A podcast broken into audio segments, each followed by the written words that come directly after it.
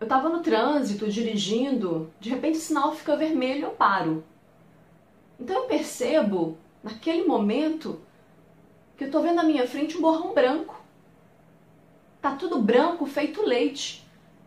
Demorou alguns segundos para a ficha cair, eu perceber que eu não estava enxergando mais. Eu estava cego.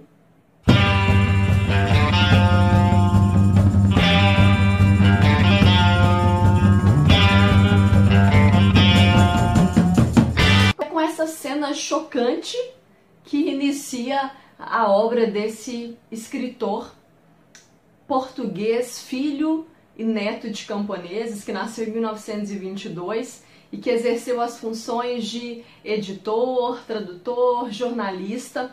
Né? Eu estou falando de José Saramago e a obra é, Ensaio sobre a Cegueira, essa obra muito comentada e muito bem comentada, por sinal.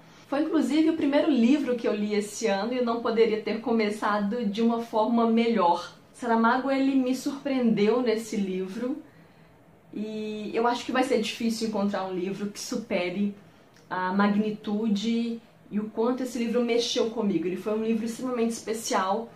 É, apesar de já estarmos em abril, eu acho que ainda é tempo de falar sobre ele. Ele merece um vídeo só dele. Se você está assistindo esse vídeo, não leu Saramago, não leu Ensaio sobre a Cegueira, mas tem em casa, dá pausa nesse vídeo e vai ler esse livro, é sério. Bom, e é com essa cena mesmo que inicia o ensaio sobre a cegueira, né? Esse homem aí no trânsito é, se dá conta de que está cego, né? Uma cegueira branca, porque o que a gente ouve falar de cegueira é algo mais pro tom do escuro, né? Mas essa cegueira não, ela é branca. É, várias pessoas querem ajudá-lo, um homem especial oferece ajuda para levá-lo para casa, ele, enfim, é, atordoado, ele aceita é, essa ajuda. Esse homem leva ele, esse homem leva ele para casa, uh, chega lá, né, deixa ele em casa e tudo. E, enfim, quando a mulher desse homem chega, ela percebe que aí eles vão se dar conta de que o cara levou uh, o carro dele, né? Então, é só uma pitada do que o Saramago faz com a gente nesse livro, sabe? Isso está nas primeiras páginas, não é spoiler não, tá? Mas uh, essa cena já me fez pensar bastante sobre sobre o ser humano, sobre as nossas atitudes, sobre, sobre o quão podres nós podemos ser. E, e depois dessa, desse homem, várias pessoas começam a, a ser contaminadas, entre aspas, por essa cegueira, tá? As autoridades tomam conhecimento disso e como medida protetiva, né, como realmente como proteção, eles resolvem encaminhar essas pessoas que são diagnosticadas com essa cegueira para um manicômio, que era um lugar que iria comportá-los ali. Então, várias pessoas vão sendo enviadas para esse manicômio e uma única mulher não é atingida por essa cegueira. Né? E aí há os questionamentos do porquê dessa mulher não ser atingida. Essa mulher ela resolve ir também para esse manicômio porque o esposo dela, né, que é um médico oftalmologista, ele foi, foi contaminado, então ela quer ajudá-lo. Resolve mentir e fingir que também está contaminado para poder ser encaminhada para esse local. E é muito curioso que a própria personagem ela comenta o fato da necessidade de ela ter olhos enquanto os outros não têm. Então ela tinha que ter olhos para ela e para os outros, sabe? E é muito curioso é, porque essa personagem ela tem um papel importantíssimo. E durante muito tempo eu fiquei pensando Gente, mas por que que essa mulher é, não foi contaminada? Porque a cidade inteira, aquela população toda contaminada e só essa mulher que permanece intacta. E eu percebo que essa mulher, ela é os olhos do leitor, se é que vocês me entendem sabe? Você, leitor, enquanto acompanha a obra, você consegue ver aquela situação é, com seus olhos. Então, aquela mulher, ela representa um leitor, a meu ver, tá? É, se vocês pensarem diferente, por favor, compartilhem comigo, mas essa foi a minha interpretação. Bom, e nesse período em que eles ficam nesse manicômio, né, eles, é, eles vivem uma espécie de quarentena mesmo. As autoridades, o governo, ele manda comida, mas chega um determinado momento que a comida que eles mandam não é suficiente para aquela quantidade de gente, né? muita gente começa a se acumular e essa mulher começa é, ela tentava ajudar, mas chegou um momento que ela perdeu o controle também. Porque, enfim, imagina dezenas, centenas de pessoas em um mesmo local sem enxergar, então aquela questão da higiene começa a ficar muito precária, né? As relações, a convivência com o outro, se a convivência com o outro já é difícil, imagina a convivência com essa quantidade de pessoas, pessoas que você não conhece. E aí o Saramago ele traz para a gente, ele propicia uma série de reflexões, né? Uma delas, por exemplo, é a questão do poder, né? É, mesmo naquela situação assim limitada, é, uma situação realmente é, lamentável que aquelas pessoas estavam inseridas, ainda assim elas buscavam poder, elas queriam ter um líder, né? A necessidade do ser humano de estar tá ocupando um local de prestígio, digamos assim. Então, as pessoas começaram a viver um campo de guerra. E nessa descrição que o Saramago fazia, aquilo ia embrulhando o meu estômago, sabe? Aquela sujeira mesmo, as atitudes das, das pessoas também começaram a me fazer mal. É, vocês podem perceber que eu não fiz muitas marcações aqui, não sei se dá para vocês verem aqui. Porque o livro do Saramago, ele não tem frases de efeito, digamos assim, sabe?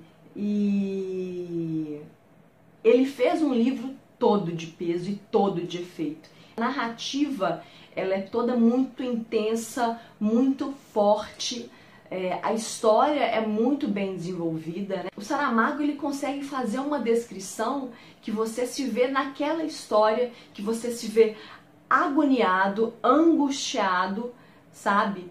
É, é até difícil de, de expressar para vocês, porque é um livro, foi um livro que realmente mexeu muito comigo, me fez pensar sobre o quão podre né, é o ser humano e às vezes mesmo em estado de degradação, é, ele ainda busca por status. Bom, e o Saramago ele nos convida a refletir e a questionar sobre questões éticas, morais, né? Porque esse ambiente de caos que o Saramago propõe, que ele nos apresenta, nos mostra o quanto imperfeito nós somos e o quanto imorais nós somos. Uma situação curiosa também, em que as pessoas estão trocando de roupa, né?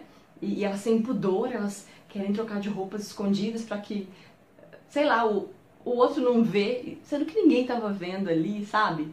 Então a questão dos hábitos, né, e do pudor que, que o ser humano tem com relação ao corpo. Uma outra situação muito pontual também do livro é a questão do instinto de sobrevivência, né? Aquele momento em que os governantes mandavam uma quantidade suficiente de comida e aquelas pessoas tinham que sobreviver, né? O instinto de sobrevivência a luta pela vida, mas mais do que isso, né? Você, as pessoas queriam viver, mas elas, é, algumas não se preocupavam com as outras, sabe? Chegavam a até ações é, primitivas mesmo umas com as outras, sabe? E era realmente assustador. E pensar o que que o ser humano é capaz para se manter vivo, do que somos capazes, do quem nós somos eu comecei a pensar muito nisso. Quem que é o ser humano? Peraí, quem que eu sou? Será que eu também agiria dessa forma? Quem nós podemos nos tornar diante do caos? Bom, falando um pouco da parte estética e da, da construção mesmo do livro, ele é todo feito em alto, ele tem um leve alto relevo aqui na capa. É... O Saramago ele optou por manter a ortografia vigente em Portugal, então algumas pessoas têm um certo estranhamento ao ler o livro é, por perceber as palavras no português.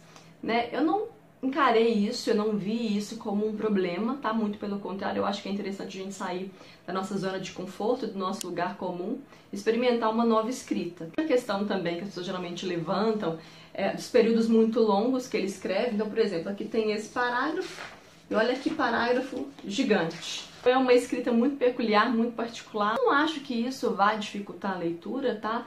apesar dos períodos serem muito longos, é, o texto ele é bem harmonioso, então ele tem uma sequência muito gostosa de se ler. E bom, eu queria ler para vocês um trechinho, um trecho inclusive que está na página 310, que é a última página. E não, não é spoiler da história, é, mas se ainda assim você ficar receoso e não quiser assistir, pula aí 10, 15 minutos, tá? Para você continuar vendo o vídeo. O trecho diz o seguinte: Queres que te diga o que penso? Diz. Penso que não cegamos, penso que estamos cegos. Cegos que veem, cegos que vendo, não veem. Então, aquela velha história, né? É, o pior analfabeto é aquele que sabe ler, mas não lê. Então, às vezes, nós possuímos a, a visão perfeita, digamos assim, mas não conseguimos enxergar o outro, não conseguimos enxergar a nossa sociedade com outros olhos. O Saramago ele mostra um ser humano em uma realidade nua, crua e ele vomita na sua cara aquilo. gravar esse vídeo, gente, vamos fazer o telefone toca. Comecei a gravar, não gravou, de falar tudo de novo, não sei mais onde eu parei. Bom, é isso, pessoal. Espero que vocês tenham gostado do vídeo. É, espero que eu tenha conseguido passar pelo menos 10% do quão formidável, do quão incrível é esse livro. Deixem aí nos comentários se vocês já leram, se vocês têm vontade de ler. Comentem um pouco sobre a leitura que vocês fazem desse livro. É, e não esqueçam de avaliar. Um beijo e até a próxima. Tchau!